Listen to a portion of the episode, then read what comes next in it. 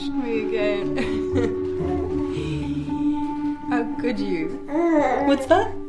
Isso que vocês estão ouvindo é um começo de um filminho curto, produzido em 2018, no Reino Unido. O nome desse filme é Farta. Marta, yes, you love bath time, don't you? Don't you? Look at mommy. Nesse filme, uma filha está processando a mãe por difamação e invasão de privacidade e pedindo 250 mil libras de indenização. Como vocês ouviram aí, a mãe gravou a filha quando ainda era um bebê, soltando um punzinho. Um punzão, vai. Só que esse bebê virou uma criança, depois uma adolescente e depois uma adulta, sempre acompanhada do apelido de Peidona depois que o vídeo viralizou. Começa engraçado, acaba triste. Essa historinha ficcional dá uma ideia dos riscos bem reais do excesso de compartilhamento da vida de crianças na internet. Eu sou João Paulo Vicente e no episódio de hoje do Dadocracia a gente fala sobre sharenting. Vamos nessa? Big data really is changing the world. Inteligência artificial. Vazamento de dados. Surveillance state. De dados pessoais. Sabe onde estão por sua localização. Dadocracia o podcast de tecnologia e sociedade do Data Privacy Brasil. O sharing é um compartilhamento de fotos, vídeos, histórias e tudo mais sobre filhos feitos por pais, mães, avós, pela família, pelos amigos dos pais, enfim, todo mundo na internet. Na verdade, hoje o grande problema é o oversharing, ou seja, esse compartilhamento quando feito de forma exagerada quem vai explicar isso para a gente logo mais é o Felipe Medon, professor de Direito Civil da UFRJ. Antes, eu queria lembrar que o Dadocracia é apoiado pela OneTrust, plataforma líder em tecnologia para gestão de privacidade, segurança, governança de dados e conformidade. E o nosso e-mail, se você quiser aí mandar uma história um pouco vergonhosa, que nem essa que começou o programa hoje, é dadocracia.dataprivacy.com.br. Bom, antes de conversar com o Felipe, eu queria trazer alguns dados aqui sobre o sharing. Uma pesquisa feita este ano por uma ONG dos Estados Unidos indica que 75% dos pais e mães compartilham algum tipo de conteúdo sobre seus filhos em redes sociais. Dados do Reino Unido de 2015 indicavam que crianças apareceriam em cerca de mil fotos online antes de fazer cinco aninhos. De 2017 tem mais alguns números, também de uma pesquisa feita no Reino Unido. 21% dos pais e mães criaram um perfil de rede social para um filho. E 9% dos pais e mães postaram uma imagem de ultrassom da criança antes mesmo dela nascer. Vocês querem ouvir uma confissão? Eu fiz essas duas coisas. Agora a gente vai discutir por que o sharing acontece e quais os riscos desse, dessa prática. E para isso a gente vai conversar com o Felipe Medon, professor de Direito Civil da UFRJ. Felipe, muito obrigado por aceitar o convite do Dadocracia. É grande honra estar aqui com vocês. Você sabe que convite do Data Privacy é sempre uma ordem, não é nem um convite. Para a gente começar, Felipe, o que é sharing? Bom, é, a própria definição do que é sharing, ela tem variado. A gente costumou entrar na, na discussão a partir da expressão sharing, mas hoje eu acho que esse não é nem mais o termo que a gente tem preferido adotar. O termo mais, é, digamos, mais consentâneo com o fenômeno seria o oversharing. Mas para isso a gente precisa entender como que surgiu o sharing para depois entender como é que chegou no oversharing. Sharing significa é a união de duas palavras de língua inglesa, que é share e parenting. Share no sentido de compartilhar e parenting, parenting no sentido de exercício do poder familiar. Essa é basicamente a origem da, expressão. E ela se relaciona à superexposição que os pais fazem em relação aos filhos na internet. Inicialmente, essa expressão estava vinculada à imagem dos pais, como se os pais fossem os únicos que expõem essa imagem. Só que o que a gente observa é que, na verdade, o fenômeno é muito mais amplo. Não apenas os pais expõem essa imagem, como também parentes próximos podem expor, pessoas que convivem com aquela família podem expor essas crianças e esses adolescentes. E aí hoje a gente fala em oversharing, porque na verdade, quando a gente fala só em sharing, a gente parece condenar todo tipo de exposição nas redes sociais, como se o simples fato de um pai postar uma foto de um filho numa rede social já fosse motivo para ele ser demonizado. Quando na verdade o que a gente está atacando não é o sharing em si, porque esse é um fenômeno que a gente não consegue frear. O que a gente está atacando é o oversharing, ou seja, o abuso. Aquela exposição que vira uma superexposição, que passa de um espectro de normalidade e chega num, numa questão ali realmente abusiva, e é isso que a gente tenta combater. E como que isso se dá? Quer dizer, há casos radicais, como influenciadores que criam perfis em redes sociais para filhos que ainda nem nasceram. Mas de que outros modos a gente vê esse tipo de coisa? A gente tem várias formas de se praticar essa superexposição. A gente pode ter tanto um oversharing comercial, como um oversharing não comercial. Isso já, já, já traz para a gente problemas diferentes dentro de cada uma dessas situações, desses universos. Isso que você está relatando tem muito a ver com os influenciadores digitais. Porque a gente começou a conhecer esse fenômeno a partir dos influenciadores digitais, que são pessoas que, para mostrar o lifestyle deles, o estilo de vida dessas pessoas, elas acabam retratando toda a família. Então, existe uma influenciadora digital, um influenciador digital, que eles não são conhecidos pelo nome. Às vezes são conhecidos como papai, como mamãe. A gente tem várias influenciadoras assim. Então, ser mãe é o que faz aquela influenciadora ter um nicho. E aquilo é um elemento que compõe a, a sua persona digital, digamos assim. Então, isso a gente percebe de forma mais nítida com esses influenciadores digitais. Porque eles fazem essa superexposição dos filhos a partir de um contexto comercial. Eles buscam expor os filhos, às vezes, como forma de ganhar algum proveito econômico, seja um proveito para o próprio filho ou um proveito para si. Porque quando a mãe mostra a família e mostra o convívio da família, ela atrai simpatia de seguidores. Quando ela mostra o filho, por exemplo, vestindo uma roupa ou utilizando um serviço de um parceiro comercial, ela está atraindo para o filho. E aí a gente tem toda uma questão envolvendo a remuneração dessas crianças. Será que elas, essa remuneração está sendo revertida para as próprias crianças ou está indo para os pais? E aí a gente tem do outro lado essa superexposição não comercial. E essa me parece ser a mais perigosa, porque ela é mais silenciosa. Quando a gente fala de um perfil como esse que você disse, de milhares de seguidores, de uma criança que ainda nem nasceu, que a gente tem vários exemplos no Brasil, Brasil, a gente tem vários exemplos que a gente pode citar de influenciadores que criaram perfis para os filhos antes mesmo dos filhos nascerem. Mas a gente tem casos muito fáceis da gente verificar e aí é mais tranquilo da gente resolver o problema. Porque aí o Conselho Tutelar consegue atuar, o Ministério Público consegue atuar, porque está aos olhos de todo mundo. O perigo mesmo a gente tem com os dados silenciosos que são colocados na rede. A superexposição que é feita pelo anônimo pelo pai ou pela mãe, que pode não, não ter nenhum mais do que, sei lá, 300, 400 seguidores, mas que está colocando na rede dados e informações, às vezes sensíveis, sobre os seus filhos que ele não podia colocar. E aí a gente vê uma série de danos acontecendo em razão dessa superexposição voluntária feita pelos pais que deviam proteger os filhos, mas no final acabam sendo quem os vulnera. A gente tem até um caso recente que saiu na, na mídia de uma mãe que aparentemente ela teria vendido é, exibição do filho no, no TikTok para pagar contas do hospital.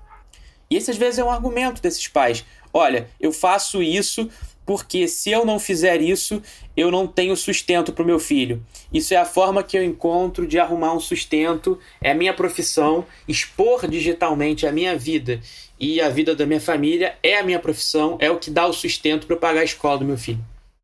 E quais são esses riscos que, que esse oversharing traz? A gente pode citar vários. Um primeiro risco é tornar aquela criança uma celebridade. Porque quando você expõe, e, e aqui pensando em um cenário de milhares de seguidores, aquela criança, você acaba atraindo a simpatia e a antipatia dos seguidores. Isso pode ter efeitos duradouros. Às vezes você expõe uma criança e as pessoas passam a achar aquela criança uma criança legal, uma criança chata, e tudo isso a partir de uma história que é contada unilateralmente. Uma história que é contada pelos pais e não contada pelos filhos. Então a gente tem aqui um segundo risco que decorre desse primeiro, que é o de captura da narrativa da história dos filhos. as pegadas digitais na internet são deixadas pelos pais e não pelas próprias crianças e pelos adolescentes. E isso depois pode ser utilizado para municiar formações de perfis nas redes sociais, perfis comportamentais que podem depois ser a base para decisões automatizadas que categorizam essas pessoas que negam acesso a oportunidades. A gente tem riscos de exposição relacionados à segurança, porque você está divulgando às vezes a vida do menor com detalhes. É, você diz a hora que acorda, a hora que dorme, o que gosta de comer, o nome da escola, o nome do professor, o nome do condutor da van. E aí você atrai risco para a segurança. Você tem um risco muito intenso da captação das imagens por pedófilos para as chamadas deepfakes, por exemplo. A gente tem casos de crianças que tiveram deepfakes, que é aquela reconstrução digital da imagem a partir de inteligência artificial feita com base em fotos que os pais divulgaram. E essas deepfakes não são o um único exemplo que, do que pode ser feito com essas imagens. A gente já tem casos nos Estados Unidos de pais que postaram fotos dos filhos e depois pedófilos transformaram aquilo em robôs sexuais. Existe até uma discussão nos Estados Unidos sobre a possível venda, venda não, desculpa, sobre a possível proibição da comercialização desse tipo de robô sexual. Outro risco, bullying e cyberbullying. Se a mãe ou o pai exibem aquela criança num cenário constrangedor, aquela criança pode vir a sofrer bullying na escola. Isso é muito frequente. Pensemos no seguinte exemplo: a mãe mostra que a filha não quer tomar banho, ou diz que a filha, que já está numa certa idade, ainda usa fralda, ou ainda usa chupeta, alguma coisa nesse sentido. A gente tem um risco da ausência de controle sobre a administração da renda obtida, especialmente nos casos de publicidade, quando aquela criança faz publicidade, às vezes por permuta na internet ou algum tipo de remuneração existe um risco sobre a administração. A coleta de dados dessas crianças, que é cada vez maior. Então, antes mesmo da criança nascer, já tem às vezes a foto ali do ultrassom dela com dados sensíveis sobre aquela criança. É, esses dados já, já estão disponíveis na internet. E temos um risco que é bem problemático relacionado ao roubo de identidade. O roubo de identidade ele é muito fácil porque você está colocando ali, às vezes, a referência completa da criança, com o nome do pai, nome da mãe, idade, aniversário, e você tem a, as fotos também que são colocadas ali. E existe até uma pesquisa, do, um relatório, na verdade, do banco britânico Barclays, que eles estimam que mais uma década de pais que compartilham em excesso informações dos filhos vai produzir 7,4 milhões de incidentes de fraude de identidade até o ano de 2030. Então a gente está vivendo um cenário que tem muitos riscos. A psicologia também já está se debruçando sobre o fenômeno para entender os impactos disso para uma criança. O que, que significa você crescer aos olhos do público achando, como alguns pesquisadores falam, que realmente não existe privacidade, porque quando você está dormindo, a sua mãe está te filmando. Quando você está no banho, a sua mãe está te filmando, ainda que colocando ali um emoji para tampar as partes uh, sensíveis ali da imagem. Mas, no fundo, você cresce com uma noção tão limitada de privacidade que você acha que isso é o padrão. Que o padrão realmente é você estar o tempo todo sendo visto pelas pessoas e que isso é normal. Felipe, já já a gente volta na questão dos dados, mas antes eu queria falar sobre a responsabilidade. Quer dizer, a gente está falando sobre o pai, a mãe, o amigo, a família que expõe as crianças. Mas ao mesmo tempo isso acontece dentro de um ecossistema de plataformas que privilegiam determinados conteúdos, algoritmos que trabalham ali na economia da atenção e recompensam de certa forma que os pais exponham as crianças. Então dá pra gente falar que essa responsabilidade é, desse problema é compartilhada, não é só dos pais? Olha, eu costumo dizer e falar isso nos meus artigos que, na verdade, essa é uma responsabilidade que deve ser compartilhada entre toda a sociedade. Porque, da mesma forma que os pais exibem, as pessoas assistem. As pessoas anseiam por aquele tipo de conteúdo. Porque se ninguém assistisse, ninguém iria produzir esse conteúdo. Então, se existe alguém produzindo, é porque existe alguém consumindo. Então, às vezes, as pessoas também não se dão conta de que elas incentivam esse tipo de exposição quando elas demandam isso. E as plataformas, elas não podem ser excluídas desse debate de, de forma alguma, porque as plataformas elas têm aqui um papel fundamental, porque elas têm a possibilidade muito clara de fazer sinalizações para os pais. Porque se um pai ou uma mãe está compartilhando uma foto, muitas fotos dos filhos em excesso, as plataformas podiam, até em caráter de recomendação, fazer algum tipo de aviso. É, dizer, olha, você tem certeza que você quer postar essa foto? É, existe uma pesquisadora, para mim a maior autoridade no mundo, a professora Stacy Steinberg. É, nós até já tivemos a oportunidade de fazer uma entrevista, eu entrevistei ela é, no meu canal do YouTube. E a professora Stacy Steinberg ela diz o seguinte: pense antes de postar. Essa é uma das grandes recomendações. Pense antes de postar. Então não poste uma foto do seu filho em conteúdo de nudez. Não coloque o seu filho numa situação que possa ser embaraçosa.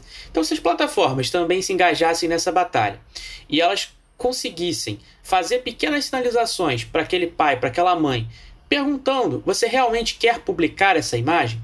Ou você tem autorização para publicar a imagem dessa criança? Porque muitas vezes as pessoas de fora publicam a imagem dos filhos das outras sem autorização dos pais. Então, existe aqui um, um, cenário em que as plataformas também precisam ser chamadas para esse debate. Eu cito um outro caso interessante, embora muito preocupante, que aconteceu no Brasil de uma mãe que de repente flagrou um vídeo que ela tinha postado da filha brincando de biquíni na praia com uma amiga, criança, com milhares de visualizações. E aí a mãe tentou entender o que, tinha acontecido. E os pesquisadores da Universidade de Harvard, eles apontaram que o algoritmo do YouTube ele tinha compreendido que aquele vídeo era um vídeo que pedófilos iriam gostar, pessoas ali que têm esse perfil predador, predador de assistir esse tipo de vídeo e conteúdo. Então, os pedófilos passaram a, a receber essa sugestão de acesso a um vídeo de uma criança comum, não era famosa, brincando na praia com uma amiguinha só porque a criança estava de biquíni. Então, a gente percebe que as plataformas também precisam ser chamadas para esse debate. Ainda na linha da reflexão sobre Sharenting, ele é sempre ruim? Eu acompanhei recentemente a discussão de casos como, por exemplo, e estou falando hipoteticamente, dos pais de uma criança com uma doença que compartilham ali a rotina para trazer conscientização sobre isso. Na sua opinião, às vezes pode ser positivo? Eu vou te citar dois exemplos que são muito emblemáticos disso e te respondem. Primeiro é o exemplo da adoção. A gente tem vários casos no Brasil de crianças que são quase colocadas num cardápio de adoções, tem até desfiles. Aqui no Rio de Janeiro já, já vi casos até de crianças que eh, apareciam em jogos de futebol, em estádios, ali numa campanha de promoção da adoção. Nesse caso, existe uma discussão muito grande, porque você está expondo uma criança ainda que não seja pelos pais, mas a lógica é semelhante, você está expondo uma criança em busca de um benefício para a própria criança, que seria a colocação numa família a partir da adoção. Então, a gente às vezes encontra casos em que existe essa discussão sobre uma possível exceção. Mas esse outro caso que você mencionou, que diz respeito a essa exibição da imagem da criança, eventualmente para buscar um apoio, buscar uma conscientização sobre uma doença, a gente observa o seguinte, a seguinte situação. Muitos pais, eles exibem a imagem dos seus filhos ou entram em fóruns na internet em busca de apoio, em busca de, de suporte, em busca de troca de experiências. Então, às vezes, você tem um filho que tem uma determinada doença e você entra num fórum, numa rede social, buscando apoio, buscando dividir ali as dores e, enfim, o que você está passando. Só que uma coisa é você buscar apoio, outra coisa é você buscar apoio colocando a foto do seu filho e colocando os dados médicos sobre ele. A gente tem um caso julgado pelo Tribunal de São Paulo, é, Tribunal de Justiça de São Paulo, em que uma mãe havia exposto numa rede social uma foto em que ela comenta que o filho tinha sido diagnosticado com uma doença do espectro autista e ela coloca uma foto da criança e ela comenta lá dizendo que a criança estava passando por aquilo, que estava sendo difícil, enfim. E aí o caso chegou ao judiciário porque o pai se insurgiu contra a postagem, os pais eram divorciados, o pai se insurgiu contra a postagem e disse o seguinte: olha, você não me consultou, você está divulgando e violando a imagem do meu filho. E a resposta do judiciário, e, e foi uma decisão que, com a devida vênia, merece ter um pouquinho mais de reflexão, a consideração do desembargador foi, relator foi no sentido de que a imagem e o caso, a postagem, só revelavam uma mãe preocupada que amava a criança.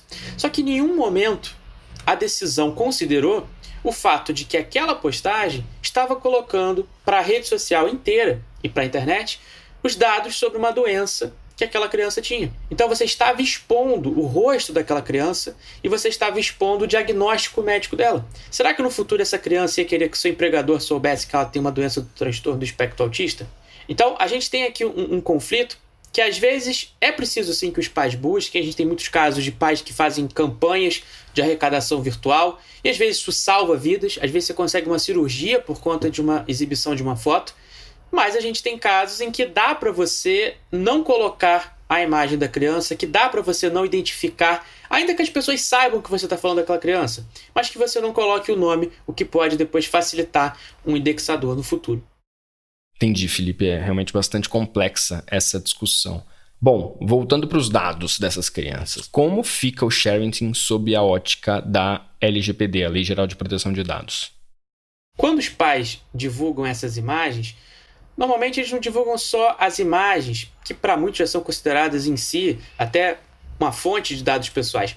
Eles acabam divulgando, às vezes, fotos de documentos, às vezes, muitos dados mesmo sobre aquela criança, dados médicos. Em, em tempo de Covid, a gente vê muito isso, dados sensíveis sobre aquela criança. E esses dados são todos, todos disponibilizados pelos pais na rede e eles passam a, a ficar lá eternizados e podem municiar a construção, a construção de perfis, a técnica do profiling, cada vez mais completos sobre uma criança. É, é muito curioso, há pouco tempo eu conversava sobre isso com a querida professora Ana Frazão, e a gente falava exatamente sobre esse ponto, que a geração dos meus avós, dos meus pais, por exemplo, ela foi uma geração que os dados pessoais no grosso assim do, da coleta dos dados pessoais foi já no, na segunda metade assim digamos da vida no segundo segundo e no terceiro terço da vida. Hoje a gente está falando de, de situações de crianças que têm dados coletados desde antes do nascimento. Às vezes dados ali da, do ultrassom já são divulgados tem até pessoas famosas que, que postam às vezes fotos do ultrassom. Então a gente tem dados que são cada vez mais cedo disponibilizados na internet. Esse caso que a gente falou da doença do transtorno do espectro autista é uma doença, é, é um caso assim bem sintomático disso, porque a mãe está colocando ali um dado sensível, um dado sobre a saúde do seu filho e que está à disposição de qualquer pessoa. O empregador no futuro pode receber isso. Existe até uma preocupação a nível da Unesco em relação a esses efeitos, dessa superexposição que os pais têm feito em relação a esses dados dos filhos. Como a gente enfrenta o sharing, Felipe, tanto num ponto de vista judicial quanto social mesmo? O que, que você acha? Então, no direito a gente tem um conflito muito claro. A gente tem um conflito entre liberdade de expressão dos pais e a autoridade parental, né, a extensão do exercício da autoridade parental, e do outro lado a gente tem todos os direitos da criança e adolescente. Direito da personalidade, direitos como, por exemplo, o princípio do melhor interesse da criança, que opera verdadeiramente como o grande compasso para a gente resolver esse tipo de superexposição. E esse caso que a gente comentou de São Paulo, essa foi a saída do desembargador, relator. A saída dele foi dizer que aquela superexposição, aquela exposição estava contida, estava abrangida pela liberdade de expressão da mãe. A mãe tinha liberdade de expressão e dentro da sua liberdade de expressão, ela postou uma foto, o que seria perfeitamente possível. Só que do outro lado, a gente tem os direitos da criança. E esses direitos eles têm que ser cotejados e, e, e, e sopesados com esses direitos dos pais. A gente às vezes percebe uma tendência a privilegiar os direitos da criança nesses casos, porque as crianças são especialmente vulneráveis diante dos pais nessa situação. Embora a gente saiba que abstratamente a gente não tem, de forma alguma, até por conta do direito civil constitucional, a gente não tem a eleição abstrata de nenhum direito como mais importante. O que a gente verifica na prática é que, nos casos que a gente tem observado, a maioria tem tido a prevalência dos direitos da criança em relação aos direitos dos pais. E isso é realmente o que nós temos assim no panorama jurídico. E aí a gente tem a atuação do Ministério Público, dos conselhos tutelares. Temos vários exemplos no Brasil, exemplos públicos, como o caso da MC Melody, que até envolve a hipersexualização. O Ministério Público atuou. A gente tem o caso do canal Bel para Meninas, em que os conselhos tutel... o Conselho Tutelar e o Ministério Público também atuaram. O canal chegou até a ficar fora do ar, foi retirado por ordem judicial.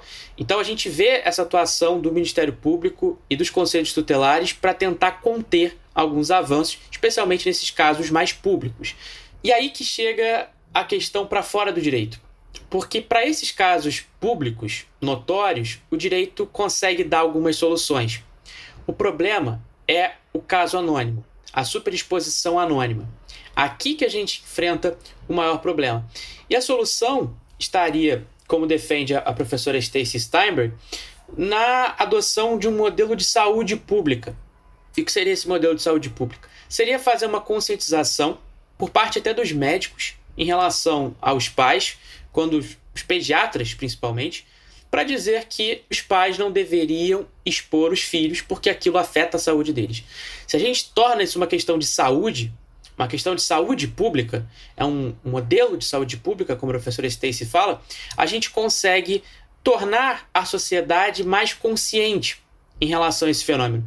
Porque uma coisa é certa, os pais não superexpõem os filhos porque querem o mal dos filhos. Os pais simplesmente não se deram conta de que a superexposição que eles estão fazendo pode ter efeitos no futuro e até no presente. Então, não é por não querer bem ou não gostar do filho ou querer mal. É simplesmente porque ainda não consideraram os efeitos nefastos que podem acabar surgindo dessa prática. E ainda no direito, outras soluções que algumas pessoas pensam é a invocação do direito ao esquecimento, e também da responsabilidade civil. Direito ao esquecimento me parece mais fácil, é uma sugestão também da professora Stacy no âmbito dos Estados Unidos, embora ela ache que na Europa, nos ordenamentos romanos germânicos, isso é mais fácil de aplicar.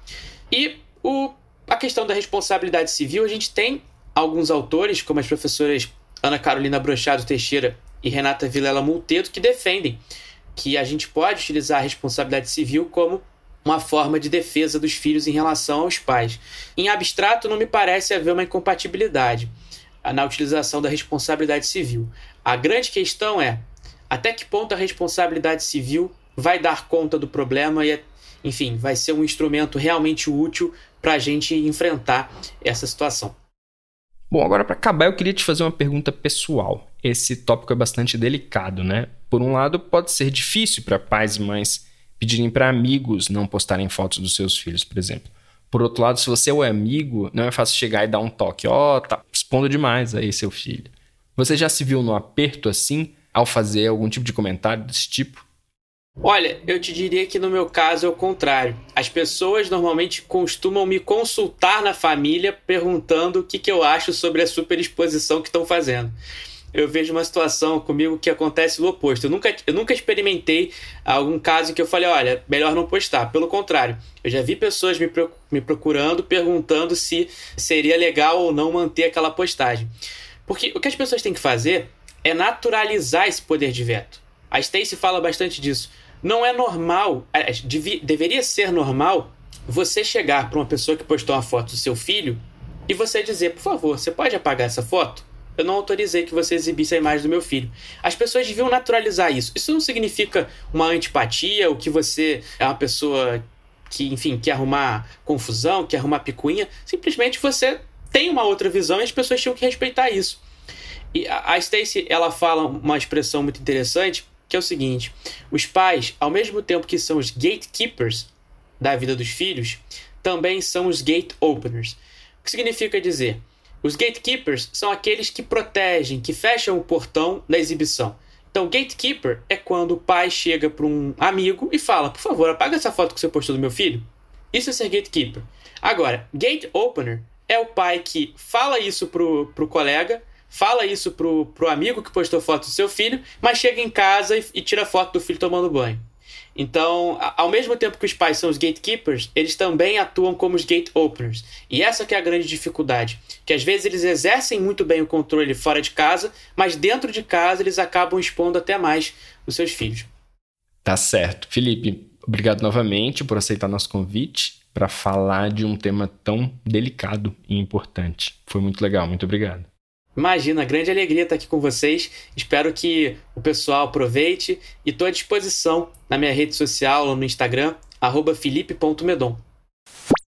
Esse foi o Felipe Medon, professor de Direito Civil da UFRJ. Como o Felipe falou no começo, a gente precisa demarcar a fronteira entre o sharing, o compartilhamento razoável, vai, de imagens e dados de crianças, e o supercompartilhamento, a hiperexposição dessas crianças. Como esse tema é muito complexo, eu pedi para Marina Meira, líder de projetos do Data Privacy Brasil, falar um pouco sobre isso para a gente também principalmente sobre o papel das empresas, a responsabilidade das empresas nesse problema, além de outros pontos sensíveis. Muitas vezes os debates deixam de considerar como o modelo de negócio, a estrutura, o próprio design das plataformas, das redes sociais não influencia essa prática. Então, falando aqui de uma perspectiva quase sociológica, antropológica, a hiperexposição dos usuários ela é constantemente encorajada pelas plataformas, né? Tanto que aí os criadores de conteúdo têm que sempre criar conteúdo, porque se deixam de criar conteúdo, a plataforma deixa de entregar, enfim, diminui o alcance. Esse é só um exemplo, né, que, que denota de forma bastante clara como essa hiperexposição é influenciada pelas plataformas. E como essa cultura das redes sociais, ela também não coloca a imagem das pessoas como um comparativo, a imagem das famílias como algo que você precisa colocar nas redes para se comparar, para se validar. Existe uma pesquisa que foi feita em 2020 que examina qualitativamente algumas postagens de pais, mães e famílias no Instagram que expõem crianças e adolescentes, podem ser consideradas aí postagens casos de sharing. E essa pesquisa ela questiona ao final, se na verdade esse compartilhamento ele não tem o objetivo de moldar a forma como os outros, como as outras pessoas dentro da, da, da, das comunidades veem os autores das postagens e as suas famílias. E aqui, quando a gente pensa também o sharing num, num recorte dos influenciadores digitais, especialmente dos influenciadores digitais mirins, das crianças e adolescentes que ganham dinheiro para desempenhar essas atividades, e o Brasil, vale dizer, é campeão de influenciadores digitais mirins nas plataformas, e são casos muitas vezes relacionados com sharing, né? Não só, mas são também, são uma parte aí. Essa lógica de hiperexposição das plataformas, inclusive, pode levar a gente a reconhecer um vínculo, uma atividade de trabalho infantil artístico entre a criança e a plataforma, já que a criança que é youtuber, por exemplo, ou é TikToker, ou enfim, usa qualquer outro tipo de rede social para produzir conteúdo, ela tá lá desempenhando atividades que podem ser consideradas artísticas com habitualidade. Existe uma monetização, muitas vezes a plataforma vai retribuir financeiramente essa criança, esse adolescente pela produção. E existe também um incentivo constante das plataformas, além de uma expectativa externa, né, do próprio público, da continuidade dessas atividades. E aqui o reconhecimento dessa atividade de trabalho infantil artístico, no caso dos influenciadores digitais mirins, poderia inclusive ser uma forma de mitigar a exposição da imagem das crianças e adolescentes, essa exposição excessiva, né, o oversharing, porque essa atividade para ela acontecer, ela depende de uma autorização judicial que vai examinar as condições de trabalho. E nesse exame das condições de trabalho, a, o alvará judicial poderia determinar, enfim, uma diminuição da exposição, eventualmente. Por outro lado, a complexidade do sharing ela é tão grande que existem casos limítrofes, né? Como esse que você citou mais cedo, das mães e pais de crianças com deficiência que possam nas redes sobre seus filhos para gerar conscientização, ou alguns perfis de famílias que falam sobre educação antirracista, por exemplo. E é claro que nenhuma exposição pode ser excessiva, né, em relação às crianças e adolescentes, e sempre o melhor interesse da criança tem que ser o critério que orienta, mas a linha muitas vezes é tênue entre o que é excessivo, o que seria ruim e o que estaria dentro até de uma função social, quase, além da liberdade de expressão das mães e pais. Então, a gente tem que entender também que não é necessariamente qualquer postagem sobre a vida de uma criança ou adolescente que seria ruim e prejudicial.